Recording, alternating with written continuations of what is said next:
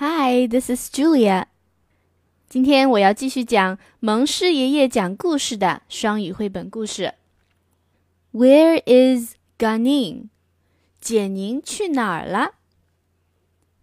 One day, Gah-Ning went to her father and said, "I want to go on a trip."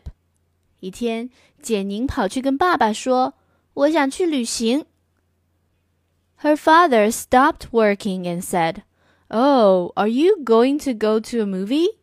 爸爸停下手里的活儿，问他：“哦，你是想去电影院吗？”No, oh, said Gah-Ning. 不是，建宁回答。Going to go to a hockey game? 去看曲棍球比赛？No, said Gah-Ning. 不是，建宁回答。Going to the store? 那是想去商店。No, said Gah-Ning. 也不是。Well, where are you going? asked her father. 那你想去哪儿？爸爸问。I said Gah-Ning am going to go to Kapuskasing. 我呀，想去卡普斯卡星。简宁回答。No, said her father. I know about Kapuskasing. 不可以，爸爸说。我知道卡普斯卡辛。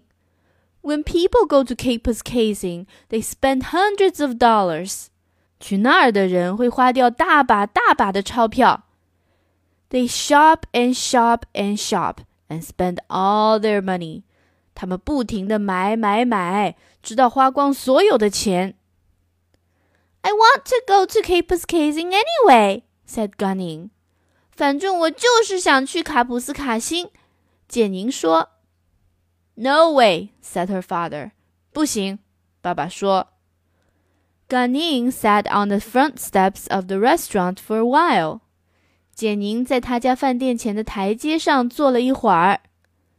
Then she got her bicycle and started pedaling down the road to Kapuskasing. 然后她推出自己的自行车，骑了上去，向着卡普斯卡星出发了。when it was lunch time, the father said, "Where is Gah-Ning?" 吃午饭的时候，爸爸问：“简宁去哪儿了？” "I don't know," said her mother. "The last time I saw her, she was going down the street on her bicycle." 不知道，妈妈回答。我最后一次看到她的时候，她正在路上骑自行车呢。"On her bicycle?" said her father. 骑自行车？爸爸问。Gah-Ning、解宁、bicycle、自行车、Kapuskasing、卡普斯卡辛。Oh no! Oh, 哦不！He jumped into their car and started driving down the road. 爸爸跳进汽车追了出去。He drove almost halfway to Kapuskasing, and there was Gah-Ning pedaling like crazy. 在离卡普斯卡星还有差不多一半路程的地方，他终于追上了骑着自行车飞奔的简宁。The father stopped and said, "What's the matter with you? Are you crazy?" 你这是怎么了？疯了吗？爸爸把车停下来说道：“There are trucks, there are cars, there are buses, there are motorcycles. You're going to get killed.” 路上有那么多卡车、小汽车、公交车和摩托车，你这样多危险呐！He picked up the bicycle and threw it in the trunk. 他拎起简宁的自行车，把它扔进后备箱。When they got home, Ganin's father looked at her and said, "Don't drive your bicycle to Capus Casing." 回家后，爸爸看着简宁说道：“不准再骑着自行车去卡普斯卡星了。” Then he went back to the restaurant and started making chicken balls. 然后他回到饭店，开始做鸡肉丸。Gah-Ning sat on the front steps for a while, and then went to get her rollerblades. 简宁在饭店的台阶上坐了一会儿，然后起身去找她的旱冰鞋。When it was time for dinner, her father said, "Where is Gah-Ning?" 吃晚饭的时候，爸爸问：“简宁去哪儿了 I don't know, said her mother. The last time I saw her, she was going down the road on her rollerblades. 不知道，妈妈回答。我最后一次看见她的时候，她正穿着旱冰鞋在路上滑旱冰呢。Rollerblades said the father. 旱冰鞋，爸爸说。嘎宁，简宁。Rollerblades，旱冰鞋。 Kapuskasing, Kapuskasing. Oh no! Oh, casing，卡普斯卡辛。Oh He jumped into the car and drove down the road to Kapuskasing. 爸爸再次跳进汽车追了上去. About fifty kilometers out of town, there was Gah-Ning skating along。在开出小镇差不多五十公里后，他才追上穿着旱冰鞋狂奔的简宁。The father stopped and said, "What's the matter with you? Are you crazy?" 你这是怎么了？疯了吗？爸爸把车停下来说道：“There are trucks, there are cars, there are buses, there are motorcycles. You're going to get killed.” 路上有那么多的卡车、小汽车。公交车和摩托车，你这样多危险呐、啊、！Don't go to Capus Casing on your bicycle， 不准骑自行车去卡普斯卡星。Don't go to Kapuskasing on the bus。不准坐公交车去卡普斯卡星。Don't go to Cape on a skateboard and don't go to Cape in a helicopter。不准踩滑板去卡普斯卡星，更不准坐直升飞机去卡普斯卡星。Just don't go，反正就是不准去。The next day. Gah-Ning got up and said, Oh, here I am, and I really want to take a trip. 第二天，简宁一起床就自言自语地说道：“哦，我真的是好想去旅行啊。” But since she couldn't go out of town, she went downtown to the library. 可是她没办法离开小镇，就只好去了市中心的图书馆。There she met a clown who was doing a show for kids。在那里，她遇到一个正在给孩子们表演节目的小丑。At the end of his performance, he gave out balloons。表演结束后，小丑开始给大家发气球。He said to the first kid, "How many balloons do you want?" 他问第一个孩子。你想要几个气球？The kid said, two balloons? 孩子回答：“两个。” He said to the second kid, "How many balloons do you want?" 他问第二个孩子：“你呢？你想要几个气球？”The kid said, "One balloon." 孩子回答：“一个。” Gah-Ning came up and the clown said, "How many balloons do you want?" 简宁走到小丑跟前，小丑问他：“你想要几个气球？” Gah-Ning said, "Three hundred."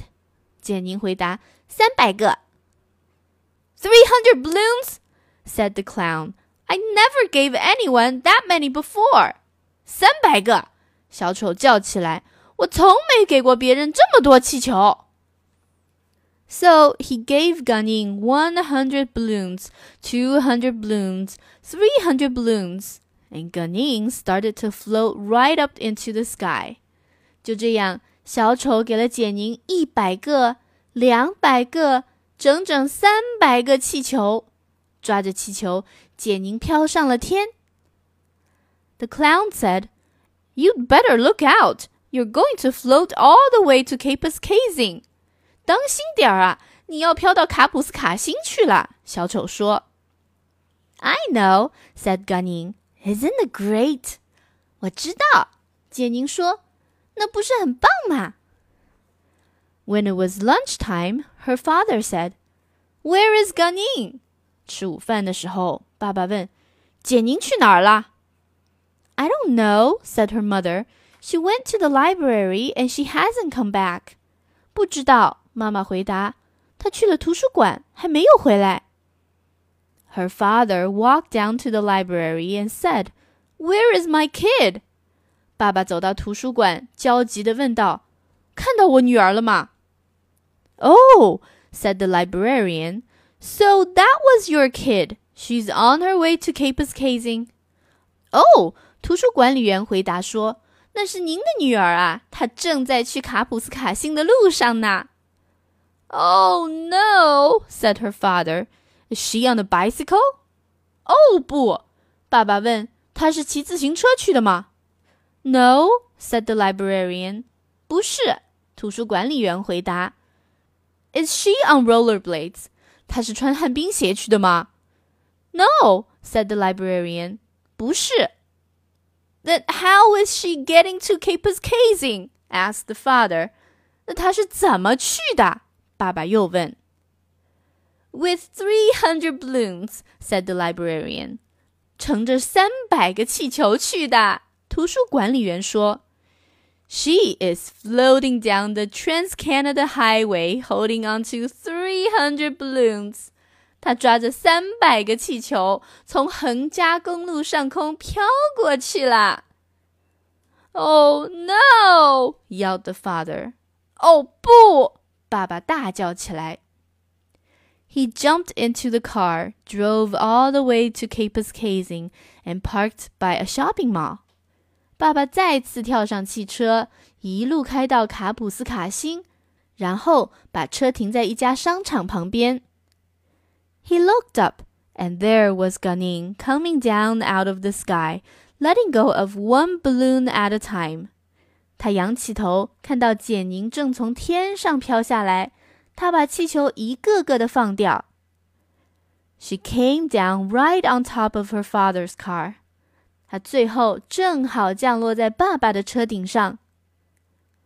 Ganin looked at him and said, "Daddy, you came to go shopping. How nice!" 简宁看着爸爸说道：“爸爸，你来买东西啦，太好啦！” And you brought little sister too. 哇，你把妹妹也带来啦。The end. 如果你想听到更多的双语绘本故事，你应该关注哪个公众号呀？对了，就是开开的一家。我们下次再见，拜。